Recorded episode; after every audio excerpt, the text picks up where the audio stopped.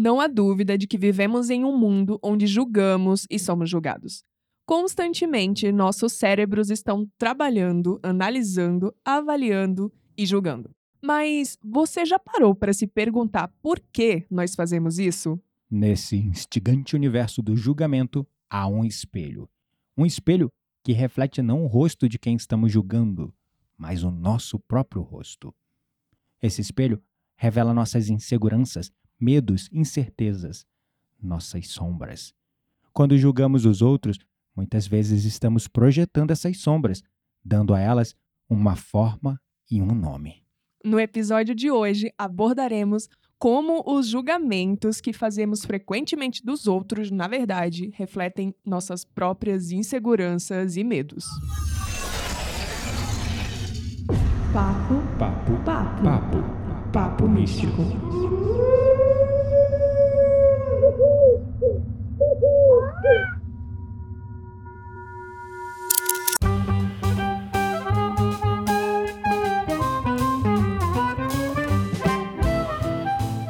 Meu nome é Kitaria Dark e hoje eu percebi que em menos de 30 minutos eu julguei seis pessoas.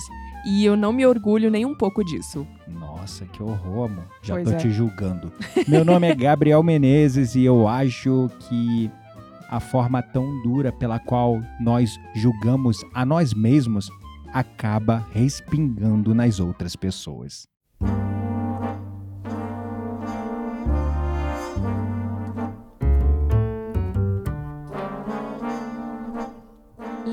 Sempre foi uma mulher de opiniões fortes. Filha única de pais extremamente exigentes, ela cresceu em uma casa onde a perfeição era o único caminho aceitável. O lema da família era: seja o melhor ou não seja nada. A cultura rígida e implacável da sua família a tornou uma adulta crítica e exigente, tanto consigo mesma quanto com os outros. Ela era uma gerente de projetos em uma grande empresa. Conhecida por suas capacidades de fazer o seu trabalho impecavelmente, mas também por sua intolerância para com os erros dos outros. Lívia tinha uma capacidade especial de encontrar falhas e fraquezas em cada pessoa e situação. Ela acreditava que, ao ser dura e exigente, estava ajudando as pessoas a se tornarem melhores. Mas o que Lívia não percebia era que os seus julgamentos eram mais um reflexo de suas inseguranças do que das falhas dos outros. Em uma segunda-feira de maio, um novo mentorado entrou na equipe de Lívia. Rodrigo se juntou ao seu departamento.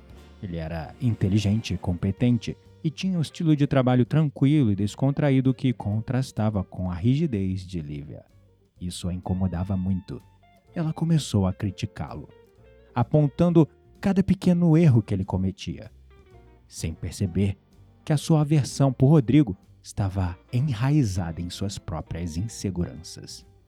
Ele, pacientemente, ouvia as críticas e sempre respondia com um sorriso, aceitando os feedbacks e trabalhando para melhorar. Sua atitude tranquila e resiliente começou a intrigar Lívia.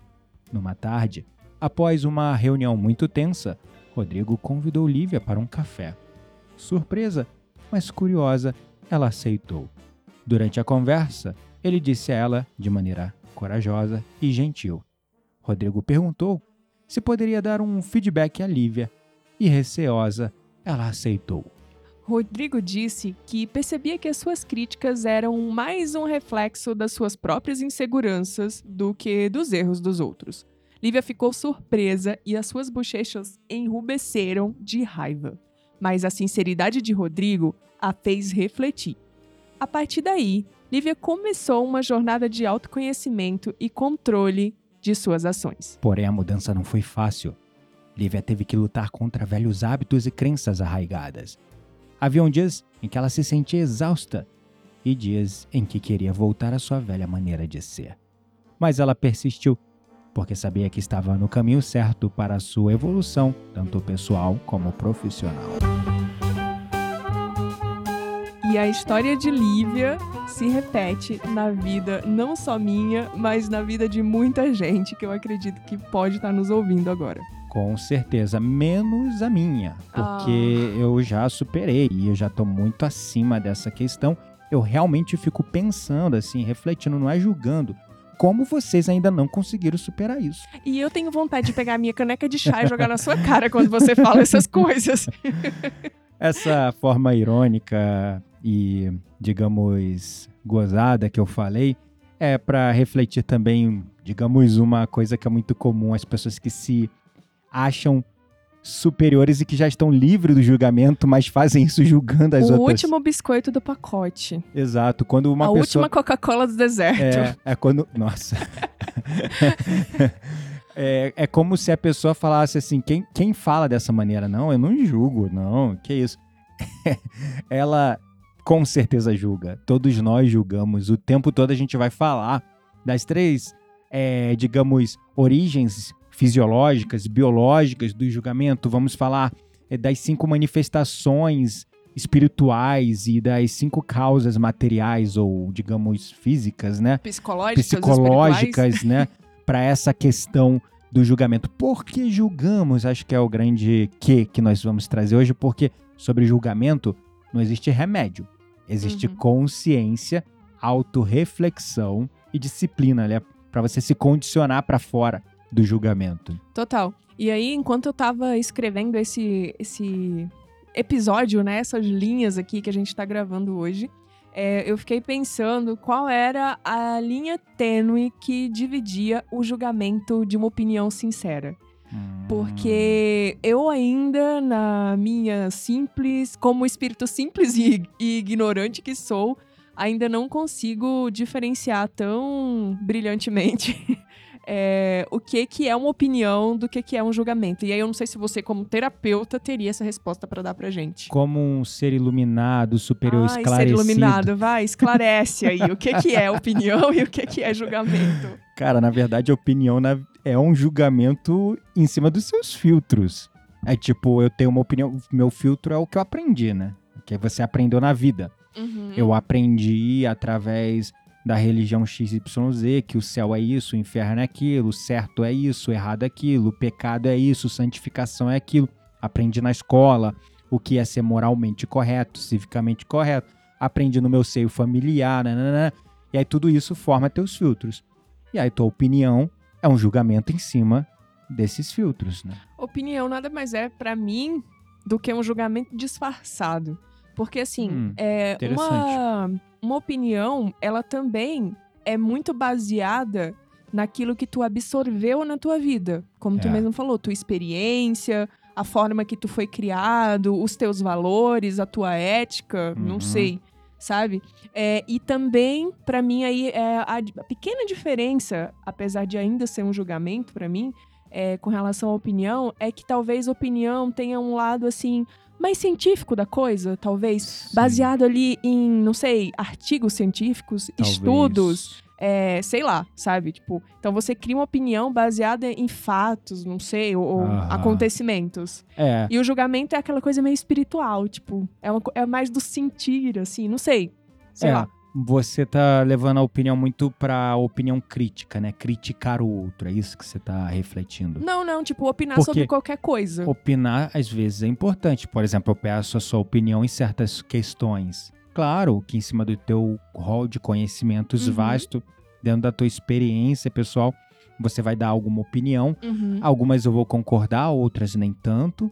É, mas a opinião, ela também é útil. Ela não é de todo uma coisa para ser demonizada, né? Agora, sim, a opinião crítica que é aquela que a pessoa... Ah, posso te dar uma crítica construtiva? Aí eu lembrei do vídeo da Betina. Não sei, eu sou super fã da Betina, gente. Sim, aquela Betina que fala Oi, seus pobres, da figurinha do Com WhatsApp. apenas 20 anos eu ganhei um milhão de dólares, sei lá, um negócio Oi, assim. meu nome é Betina, eu tenho 22 anos e um milhão e meio de patrimônio. Essa Betina, eu sou muito fã dela porque eu acho que ela conseguiu consolidar, assim, muitas coisas na vida dela de forma brilhante. Então, como mulher, eu admiro uma mulher. Né? Uhum. E Ela essa mulher. amadureceu muito nesse É. processo, né? Aquela Betina. Não que eu não admire os homens também, não é isso que eu quero dizer, mas eu admiro a forma como ela cresceu e se desenvolveu. Como assim você admira os homens? Que homens que você Ai, admira? pronto. Ô, Senhor, me ajuda. Começamos as aleatoriedades.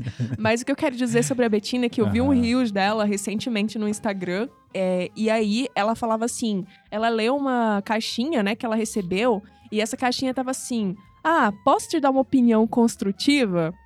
E aí, assim, a pessoa, né, falou um montão de coisa e ela falou assim: não, você não pode me dar uma opinião construtiva, né? Fazer uma crítica construtiva, porque, primeiro, você não é minha seguidora. Segundo, você, não, é, minha aluna.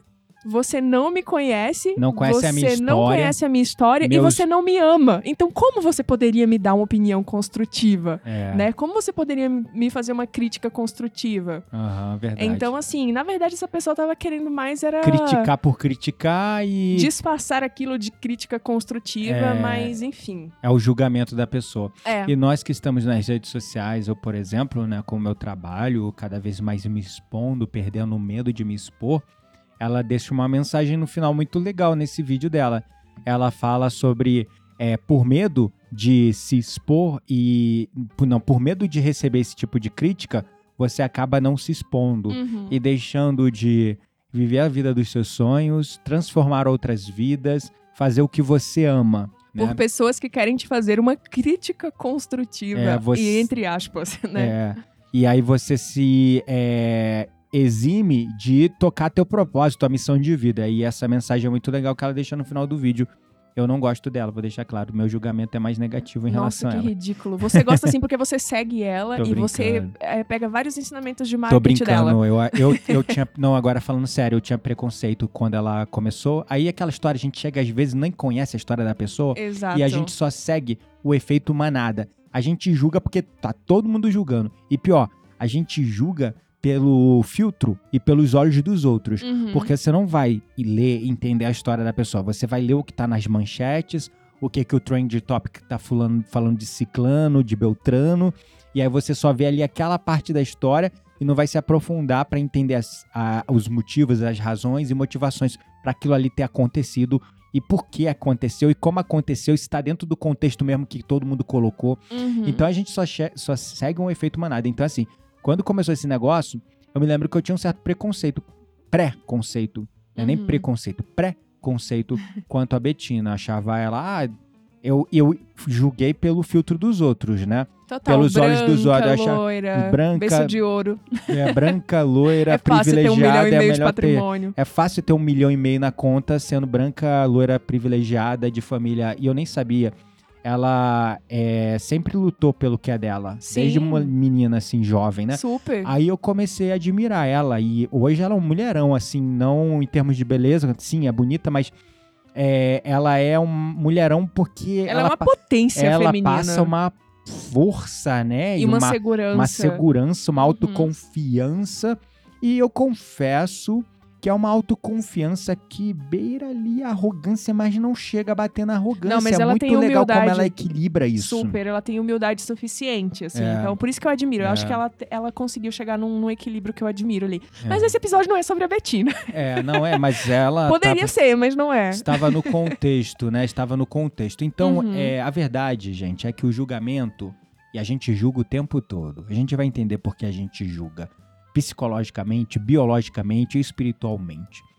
Mas o julgamento, ele pode ser um obstáculo, né? Uhum. Ele pode ser um impedimento para o seu crescimento é, pessoal, para a sua evolução espiritual e também para a sua harmonia social com os demais, né? Total. Quantos conflitos a gente gera por conta de julgamento? Total. E outra coisa também é que o julgamento ele cria divisões, ele alimenta esses conflitos, ele escurece a nossa capacidade de ver, de valorizar a verdadeira essência que tem na gente. E nos outros, né? É, porque assim, a gente tem o julgamento que a gente faz com os outros, mas tem o nosso auto-julgamento É, também. E esse também é severo. É muito duro e a gente acaba deixando de ver nossas potências e focando mais nas nossas deficiências, né? Aham.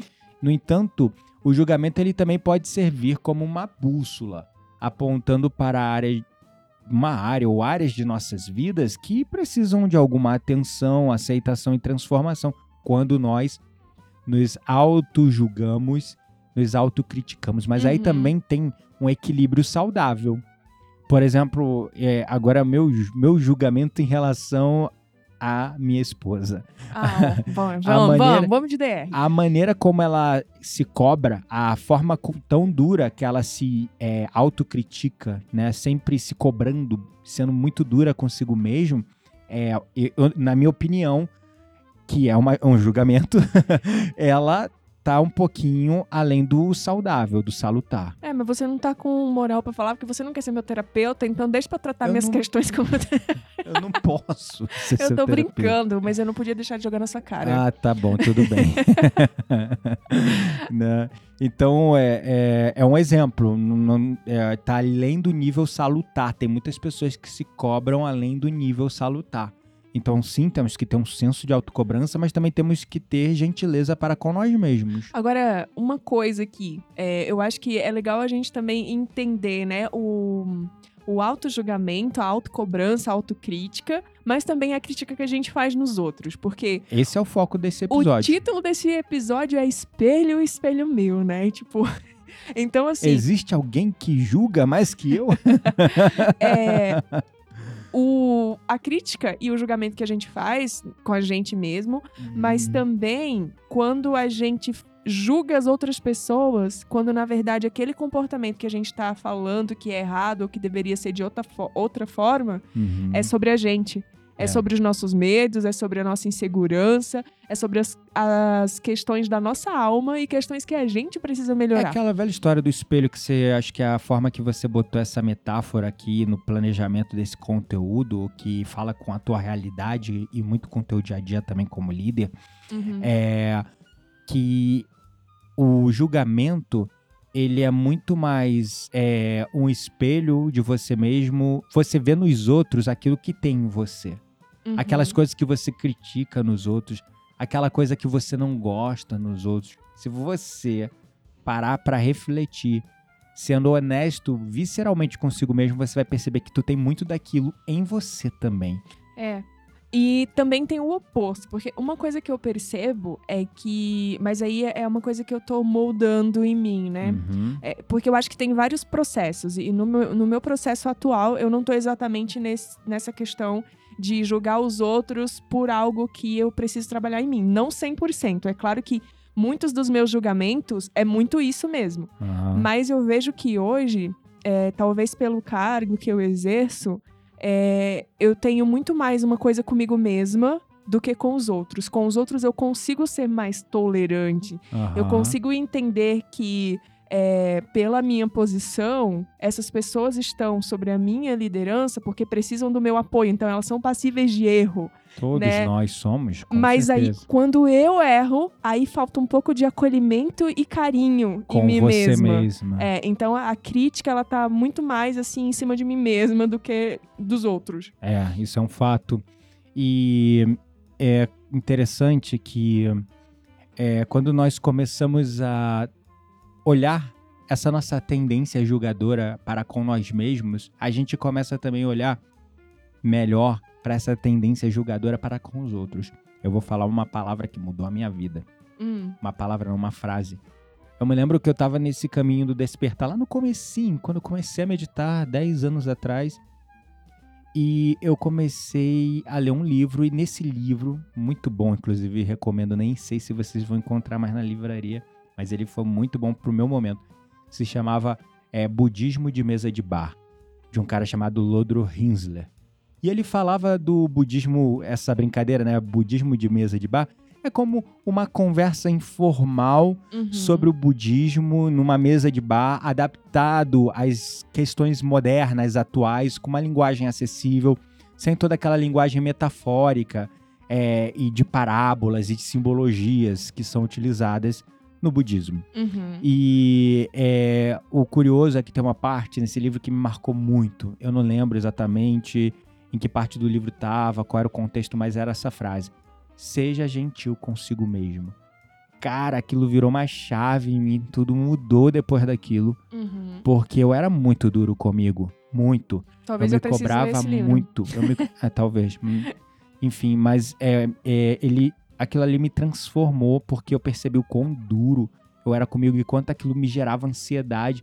Porque se eu tinha X metas por dia e eu cumprisse só um número tal, um número Y, que não fosse o X, eu ficava frustrado e aquilo psicomatizava em mim de Uhum. forma a ter mais estresse e autocobrança. E no outro dia eu já começava meio mal-humorado porque eu não cumpria as metas anteriores que acumulavam com as metas do outro dia. Nossa, era um. Uau, não, nem me lembro de carregar tanto peso assim. É, Eu não sei você, mas o meu, meu peso vem todo para as minhas costas. O meu ia Ela- pra nuca. É, ele reflete literalmente as minhas Uhum. tensões psicológicas, elas vêm todas assim para os meus ombros e para as minhas costas. É, exatamente. Então, quando a gente começa a trabalhar para compreender e transcender essas nossas tendências de julgar, nós somos convidados a embarcar em uma jornada de autoconhecimento, autorreflexão que vai gerar a transformação, ou como eu gosto de usar, recentemente essa palavra entrou na minha vida, a transmutação que é a Uhum. transformação que vai além do nível psicológico, mental, é a transformação que vai no nível energético, espiritual e até físico no teu na tua célula, né? Essa jornada ela não apenas nos permite ver a nós mesmos e aos outros com mais amor, compaixão e aceitação, mas também nos abre para a profunda realização da nossa interconexão com todas as formas de vida, afinal estamos todos unidos, né? Todos em um. Total. E aí, então, vamos falar é, motivos pelos quais as pessoas julgam as outras.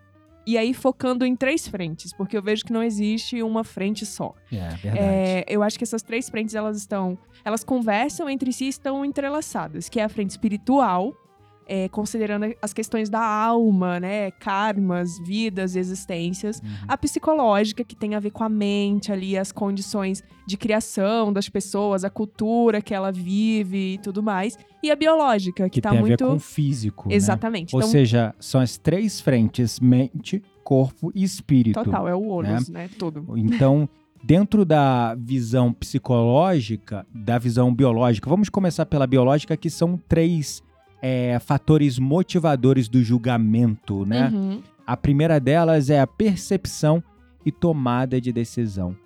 Nós temos olhos, nós Uhum. temos um córtex pré-frontal, nós temos um sistema límbico de defesa, de proteção, de sobrevivência. Temos é, um ambiente hostil com perigos. Uhum. Então nós estamos o tempo todo percebendo o que está acontecendo à nossa frente, julgando aquilo como Certo, certo errado. errado, perigoso ou seguro Uhum. e tomamos decisões a partir daquilo. Isso é como funciona a mente e o instinto humano. É, e aí eu faço uma observação em cima disso que você acabou de falar, que eu acredito que tá muito ligado com a questão biológica, mas também com a psicológica. Sim, o, o Que, por cérebro está engajado nesse processo. É, uma pessoa que está sob um nível de estresse extrem- extremamente alto, produzindo cortisol e hormônios, ela tá total naquele modo de luta ou fuga, então constantemente ela sente que ela está sendo ameaçada, Isso que ela tá numa situação de sobrevivência. E é claro, uma pessoa nesse nível, ela julga muito mais Muito. do que uma que tá ali, né, com a terapia em dia, eu vejo. exatamente, exatamente. Você pegou no ponto exato. Vamos traduzir essa primeira causa biológica do julgamento para um exemplo simples. Você está dirigindo na estrada.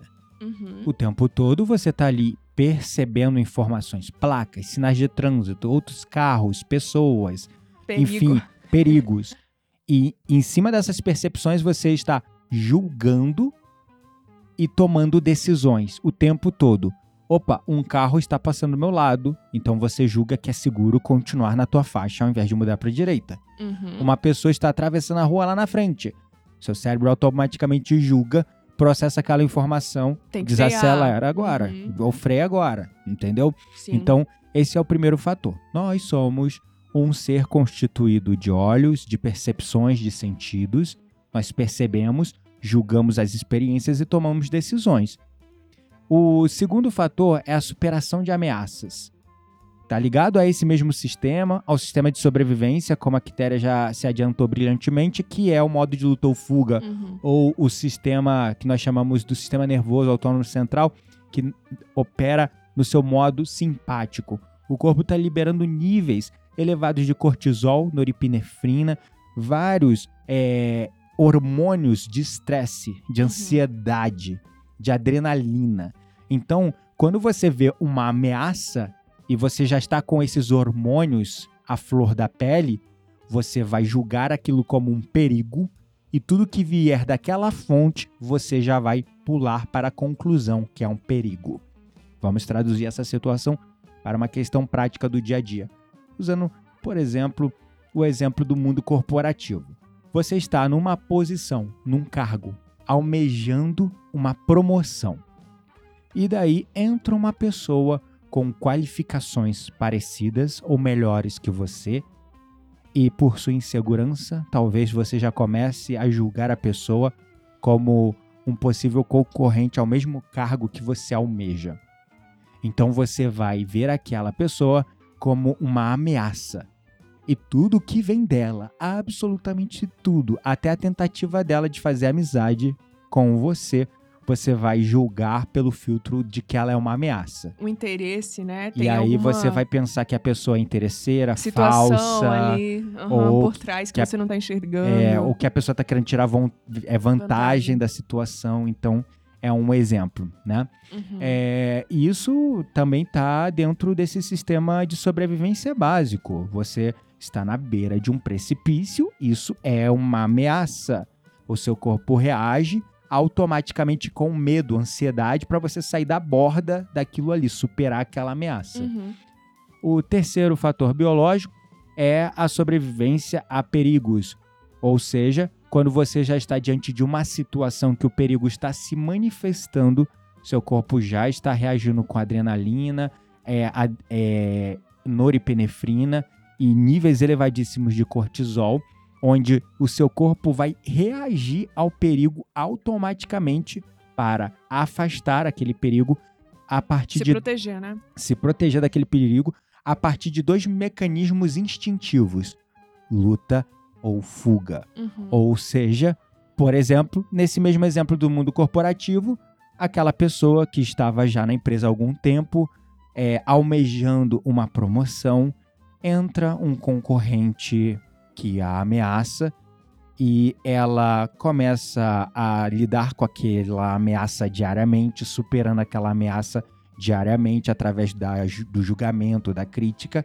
e de repente o chefe senta à mesa e fala: então, esse fulano que entrou agora na empresa depois de você vai ser promovido. Aí como é que a pessoa vai reagir?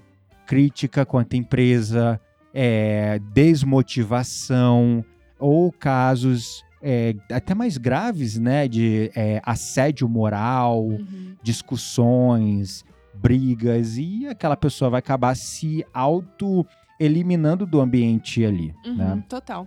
E aí já entra é, na, na segunda visão, como a gente comentou, são três: a biológica, é a, a psicológica física, e né? a espiritual.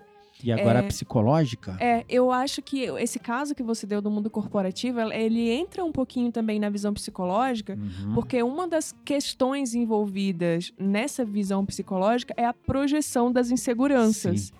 E nesse exemplo que você deu, eu, eu vejo exatamente isso, né? Uma pessoa que frequentemente está julgando ali o outro por comportamentos que ela mesma considera inadequado ou Uhum. que ela gostaria de estar fazendo Melhor. mas é, exatamente. Que ela gostaria de fazer, né? Agir daquela forma que aquela pessoa tá agindo, porque de certo modo aquilo é o que ela queria ser, Ah, sim. né? Então só Uhum. que ela não se sente segura pra isso. Uhum. Então ela começa a criticar e considera que o que a pessoa está fazendo é inadequado, Uhum. mas só é inadequado porque ela mesma não se sente segura de fazer aquilo. Uhum. Então essa é uma projeção da insegurança dela. Um outro é, fator psicológico que nos impulsiona em direção ao é, julgamento é o viés de confirmação, né? Uhum. O viés de confirmação é um padrão já mnemônico, ou seja, de memória, baseado em experiências que você já teve, e você, em cima dessas experiências, percebe a, a experiência e já pula para projeções e julgamentos com relação àquilo. Ou seja, a pessoa tem uma tendência a interpretar novas informações de uma maneira que confirma as suas crenças e ideias pré-existentes. levando ela a julgar os outros com base nessas crenças. Então, Nossa. por exemplo, é essa pessoa no mundo corporativo que está na empresa já há muito tempo, almejando ter ali uma promoção, e ela está trabalhando duro, e ela se preparou a vida toda para aquilo, Uhum. e ela já se julga como a única, a melhor e a mais competente para a promoção. Então, ela já vai interpretar qualquer informação ali no, no ambiente como uma forma de confirmar que ela é a mais adequada para o cargo, que ela é mais competente para o cargo. E quando vem alguém e faz algo diferente daquilo que já tá é, gravado no sistema de crença dela, vem todas as inseguranças dessa pessoa, né? Exato. E ela vê a pessoa como uma ameaça. E aí vem o julgamento, né, gente? Isso, naturalmente. Aham. E um outro fator também que tam- tá totalmente relacionado com, com o fator psicológico do julgamento é a autoafirmação. Uhum. É, eu vejo que muitas pessoas elas julgam os outros também como uma maneira de se sentir superior ou de até afirmar, reafirmar o seu próprio valor, Sim. né? Então, sei lá, eu não sei dar um exemplo assim, no dia a dia, mas é, não sei, talvez é, um comportamento, pegando o exemplo do mundo corporativo mesmo, em que alguém é, toma uma atitude para ressaltar ali uma crença que ela já tem que é o que ela acredita que é correto. Então, sei lá, tem alguém que tá fazendo algo diferente dela, então ela faz alguma coisa para autoafirmar Que ela é melhor que, o aquilo. que aquela outra pessoa, o que aquela outra pessoa tá fazendo Uhum. é errado e o que ela está dizendo tá certo. É, sim, sim.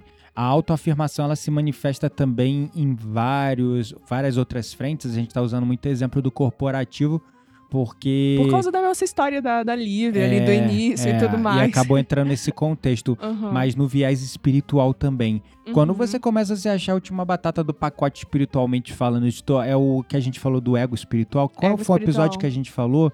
Acho que a gente fala bastante do ego espiritual. Não, mas tem um episódio que a gente dedicou a isso, que eu não tô lembrando qual é o número e o nome dele. O número eu nunca vou lembrar, mas o nome era alguma coisa de. O ego é o seu inimigo tem um livro que a Ego- gente já é, a indicou. gente falou de ego espiritual ou de como é que é uma coisa espiritual. Enfim, gente, tem um episódio É. sobre ego aqui. É, exatamente. então é aquela pessoa que já tá na jornada de despertar e evolução espiritual, ela já se julga super evoluída e iluminada. e aí ela. Tipo o Gabriel do início desse episódio. É, um, que foi uma ironia, pelo amor de Deus, não levem a sério. É, embora é, existe uma linha tênue onde você precisa sim, eu vou sempre apoiar, você precisa reconhecer sua força, você precisa reconhecer sua potência e você precisa reconhecer a- as suas qualidades em determinadas frentes e, seu- e ter orgulho disso, né? Uhum. mas ao mesmo tempo não cair na armadilha da arrogância de querer verborrajar, bater no peito, dar uma de gorilão da bola azul ou querer diminuir o outro porque tu se acha superior, né? Então a autoafirmação é sobre isso. É justamente essa arrogância que falta na alma, que falta no espírito. A gente ainda tá falando do viés é, Psicológico. psicológico, mental, mas essa autoafirmação ela se manifesta também no espiritual. Você se acha moralmente mais evoluído, espiritualmente mais evoluído, critica os seus irmãos para se sentir superior em relação a eles. Esse é um sinal de que você está muito longe de estar nesse nível, o alecrim dourado aí que tá me ouvindo, que você acha que tá, tá bom? É bem isso. Alecrim dourado que habita em você mesmo também, Gabriel Menezes. Eu sou foda, né? Eu sou muito Olha aí, bom. ó. Mas vamos então para outro motivo Ah. pelo qual as pessoas julgam e que também tá voltado aí pro, pra parte psicológica. Gente, esses últimos episódios eu tô muito sarcástico. A galera deve estar achando que eu sou o mitidão, né? Quem não me conhece deve estar achando que eu sou o mitidão. Não, eu que te conheço, eu quero te dar um- uns puxões aqui, imagina. Mas, gente, eu tô puxando essa minha veia irônica para retratar questões com forma mais humorada. Mas O problema é que você fala tão sério que, tipo assim, é quase- é eu, eu no início eu quase acreditei, entendeu? Eu falo, gente, não é possível que ele tá falando uma merda dessa. Mas enfim. Exatamente. Eu, tenho, eu posso não ser uma alma iluminada e superior, mas Posso eu tenho. não ser, não. Você não é. Eu sei, eu tô falando como uma acepção que eu não sou. Mas é, eu tenho bom senso. Isso eu não vou, tipo, ignorar o meu bom senso, né? É, e tá procurando as sandálias da humildade também, desde É. que a gente tava em Paraty, que você tá procurando Tô essas sandálias. procurando, não, eu já encontrei. Eu sou ser mais humilde desse. Nossa, muito humilde. Aí, Mas- autoafirmação. Vamos pro quarto fator psicológico, qual é? defesa contra uma ameaça, que também tá ligado com as questões psicológicas, desculpa, Biológicas. biológicas, que a gente Aham. falou, né? Do modo de luta ou fuga e tudo mais. O sistema límbico. Sim, porque as pessoas elas podem julgar as outras considerando ali uma ameaça por, vamos, sei lá, um exemplo hipotético, a sua autoestima, a sua posição social, o seu cargo, É. não sei. Uhum. Então, é, outro motivo psicológico é eu estou tentando defender a mim mesma porque eu considero que eu estou sendo ameaçada de alguma forma. Exatamente. E lembrando que, como a Quitéria apontou bem, a raiz vem do biológico e se manifesta no mental, né? Uhum. É um processo que não dá pra dizer. Tá tudo acontecendo. é, e aí, quando a gente tá falando é, dos motivos ou dos impulsionadores do julgamento no nível físico, mental e espiritual, a gente não tá afirmando que esses elementos acontecem de forma independente e separada. Uhum. Pelo contrário, todos esses elementos estão se somando uns aos outros e contribuindo para, Para gerar o julgamento. É isso aí. Total. E aí, o último fator psicológico pelo qual nós julgamos as pessoas, as experiências, são ambiente e as noss a nossa cultura, né? A cultura que a gente viveu, a experiência que a gente já viveu. Então, as nossas experiências de vida, o nosso ambiente, a família que a gente foi criado, a escola que a gente estudou, a religião que a gente segue, tudo isso tem um grande O papel status social, total. A classe social, é né? classe social. é, tem um grande papel em moldar as nossas opiniões e como a gente enxerga as outras pessoas, o que a gente Uhum. passa a pensar dessas pessoas. A própria cor, né, da pele, a etnia, a raça, Total, tudo isso, né? total. É, agora entrando na visão espiritual, os fatores impulsionadores do julgamento a nível, digamos, espiritual, que também, assim como o psicológico, separamos cinco. São listas aqui que não queremos estressar e nem afirmar que são os únicos pontos, mas são os Uhum. principais, né? Sim, E vocês veem que com frequência a gente acaba voltando em um ou outro porque eles estão todos interligados e aconte- acontecendo é, simultaneamente, né? Uhum. Então, o primeiro é, fator de cinco da, do impulsionador espiritual para o julgamento é justamente a falta de consciência espiritual, que somos seres imortais. As pessoas não têm a sua própria é, consciência da sua natureza espiritual e aí vão julgar os outros de uma perspectiva materialista ou egoísta. No nível espiritual, sabemos somos todos iguais. Claro, vão ter pessoas, seres, espíritos, almas no nível maior de evolução e outros no nível mais incipiente. Total, é uma estrada e é cada uma- um então estamos num ponto dessa estrada, né? Uns mais Uhum. à frente, outros no meio, outros atrás, porém todos na estrada. Exatamente. E aí, dentro dessa visão que somos todos um, né?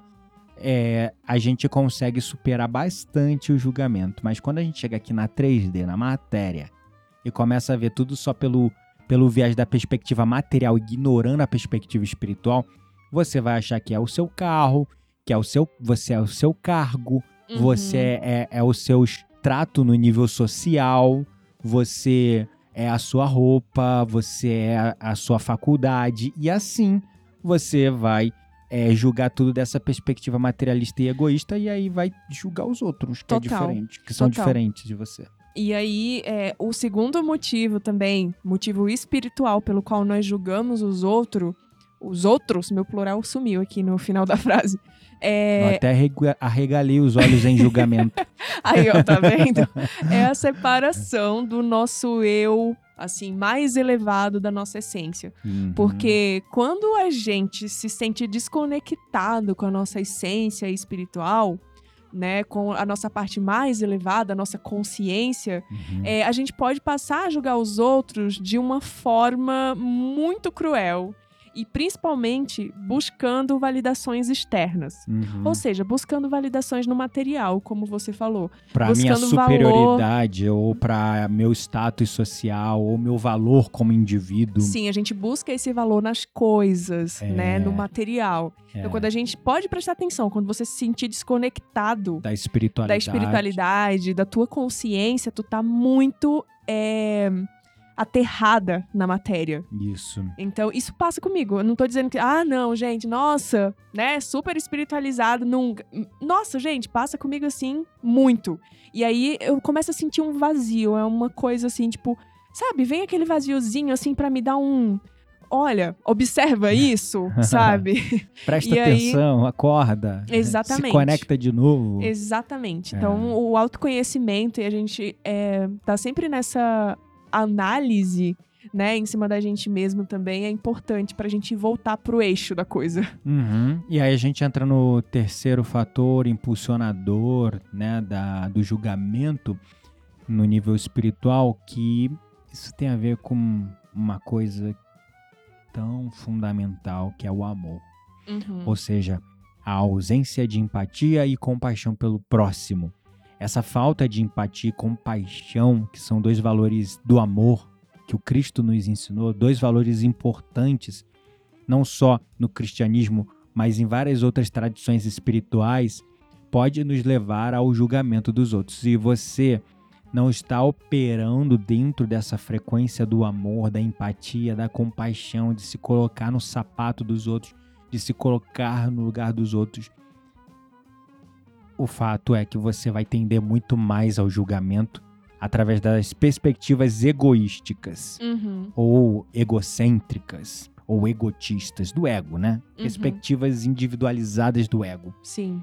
É, isso é, é bem importante da gente falar mesmo, porque eu acho que a empatia, né, tipo, tu se colocar no lugar do outro é um passo importantíssimo pra que tu deixe de julgar aquela pessoa. Sim, Porque, né, uma simples pergunta, e se fosse eu que estivesse no lugar do fulaninho, eu estaria fazendo diferente, uhum, né? é verdade. Então, é bem importante esse ponto. Esse ponto evitaria, por exemplo, os cancelamentos de CPF que acontecem, né?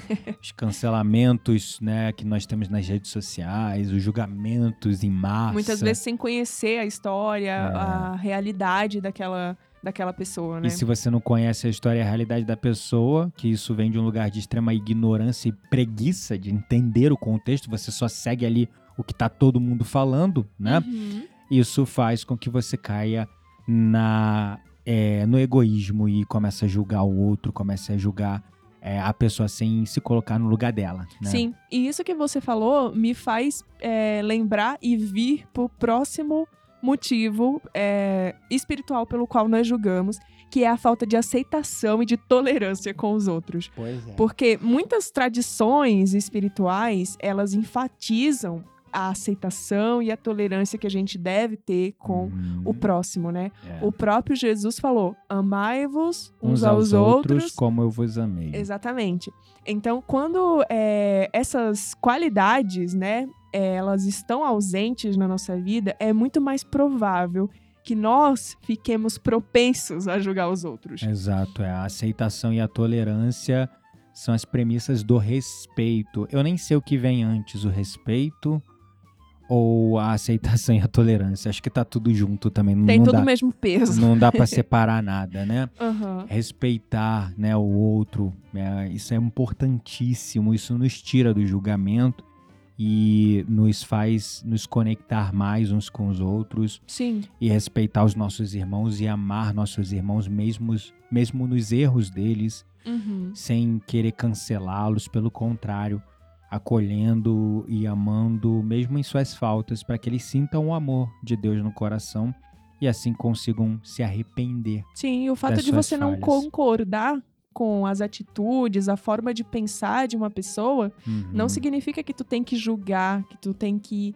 apedrejar e ser intolerante com ela. Então É. entra o respeito fortemente aí, Aí nessa me veio questão. uma reflexão aleatória.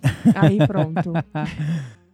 Olha só, um juiz, um cara que estuda a vida toda dentro das leis humanas para julgar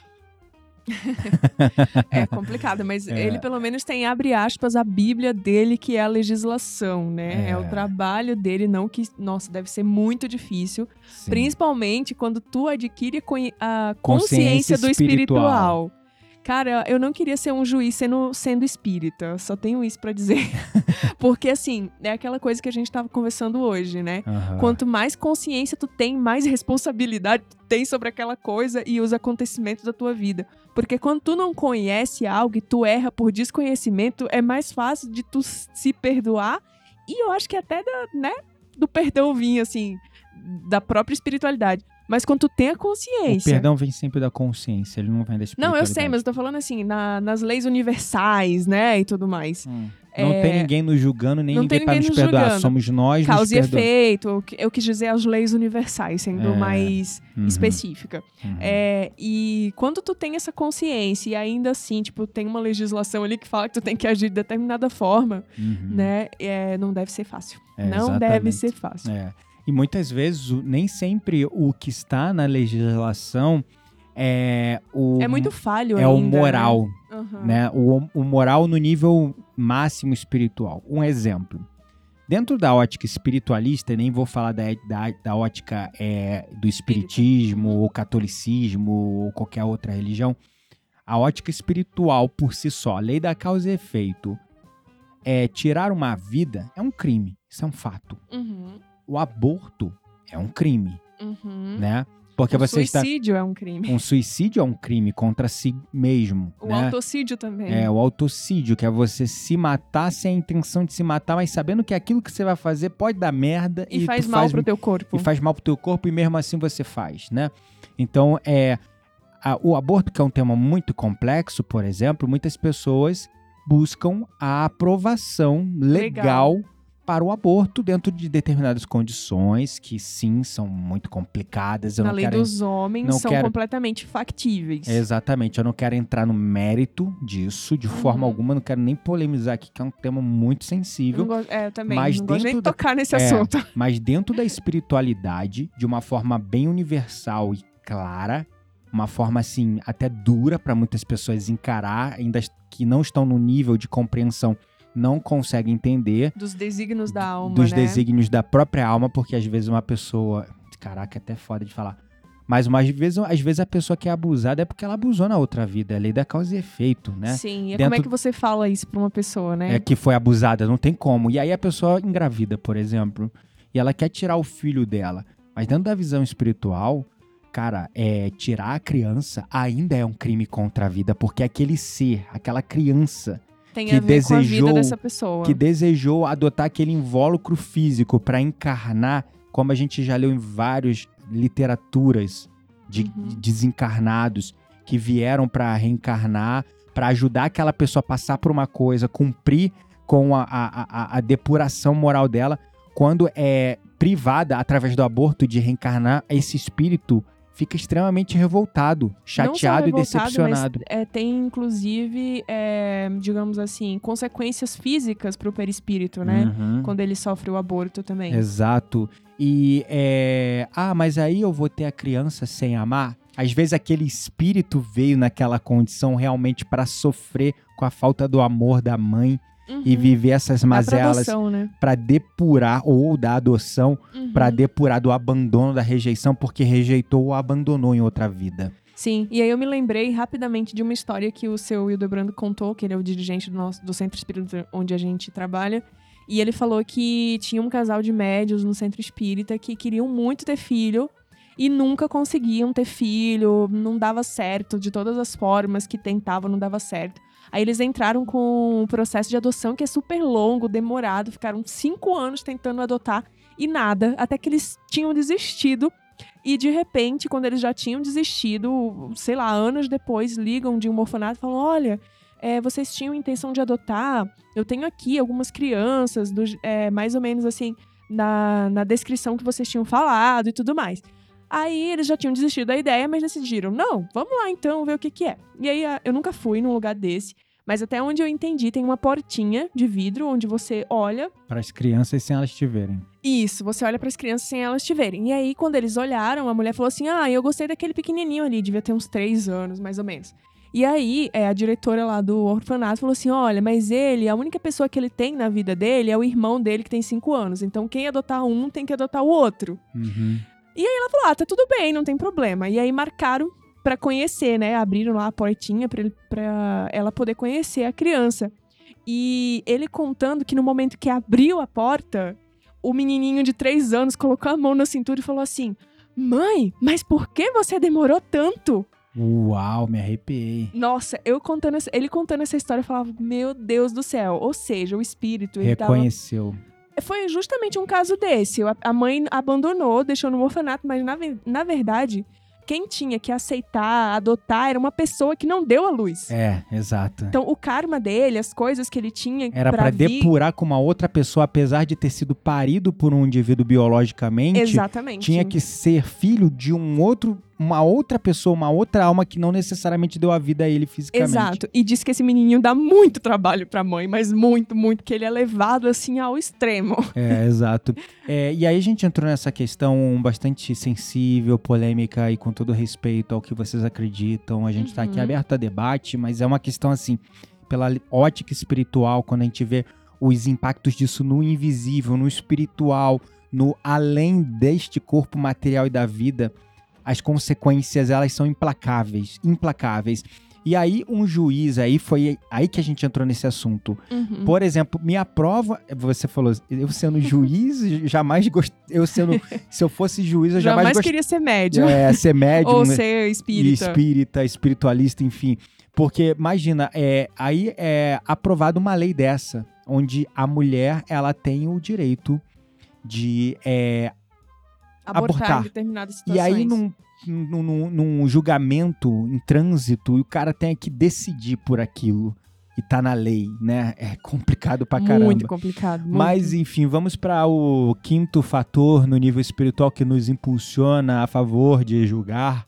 É a nossa desconexão com a unidade da vida. O que, que isso significa? Significa que estamos desconectados da grande verdade que somos todos um, né? Quando nós não reconhecemos que estamos conectados uns aos outros, que estamos em unidade com todas as formas de vida, que o que é você vê como uma outra pessoa, na verdade, é até uma uma extensão de você mesmo, Uhum. né?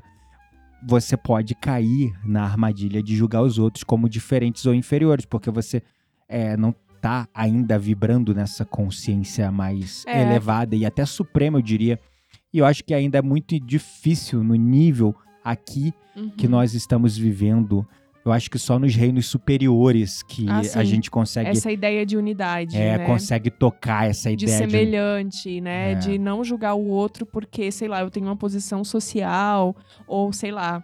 Enfim, entra mais muito também na questão material e de classe. Uhum. É, mas basicamente seria é, não cair aí na armadilha de julgar os outros porque você acha que você é diferente daquela pessoa. Exatamente, né? exatamente. E você se acha diferentona de todo mundo? Ahn, bom, talvez eu já tenha me achado em algum momento da vida. Mas, como nós falamos aí nesse episódio, estou adquirindo consciência. Uhum. E com essa consciência, estou me depurando e estou orgulhosa de mim mesma, sabendo que o caminho é longo, a jornada é imensa. E é isso. É, exatamente. Para concluir o nosso episódio, então, né, na complexidade do tecido humano, o julgamento ele se revela como um comportamento profundamente enraizado no nosso corpo, Uhum. mente e espírito, conforme citamos anteriormente as causas impulsionadoras do julgamento. Ele também é alimentado tanto por dinâmicas psicológicas, quanto por nossa perspectiva individual, egóica, espiritual, individualizada.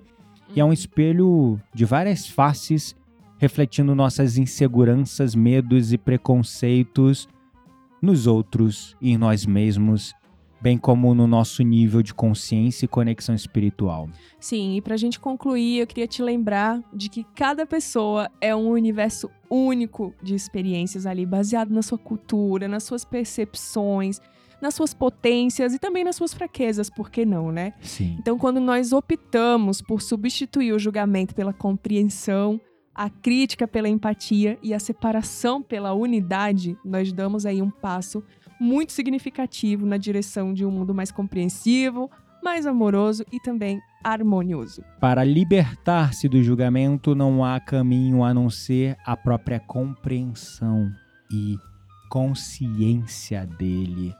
Mas lembre-se também que grande parte dessa forma dura, crítica, que você trata a si mesmo acaba respingando nos outros.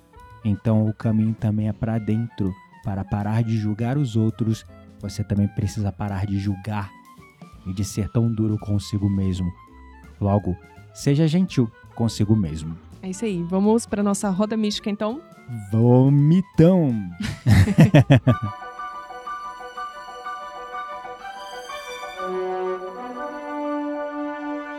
Chegou a hora da nossa roda mística. Segura a brisa, queremos indicar livros, sites, perfis, séries, filmes. Tudo isso para alimentar as suas conversas mais profundas com aquelas pessoas que realmente valem a pena.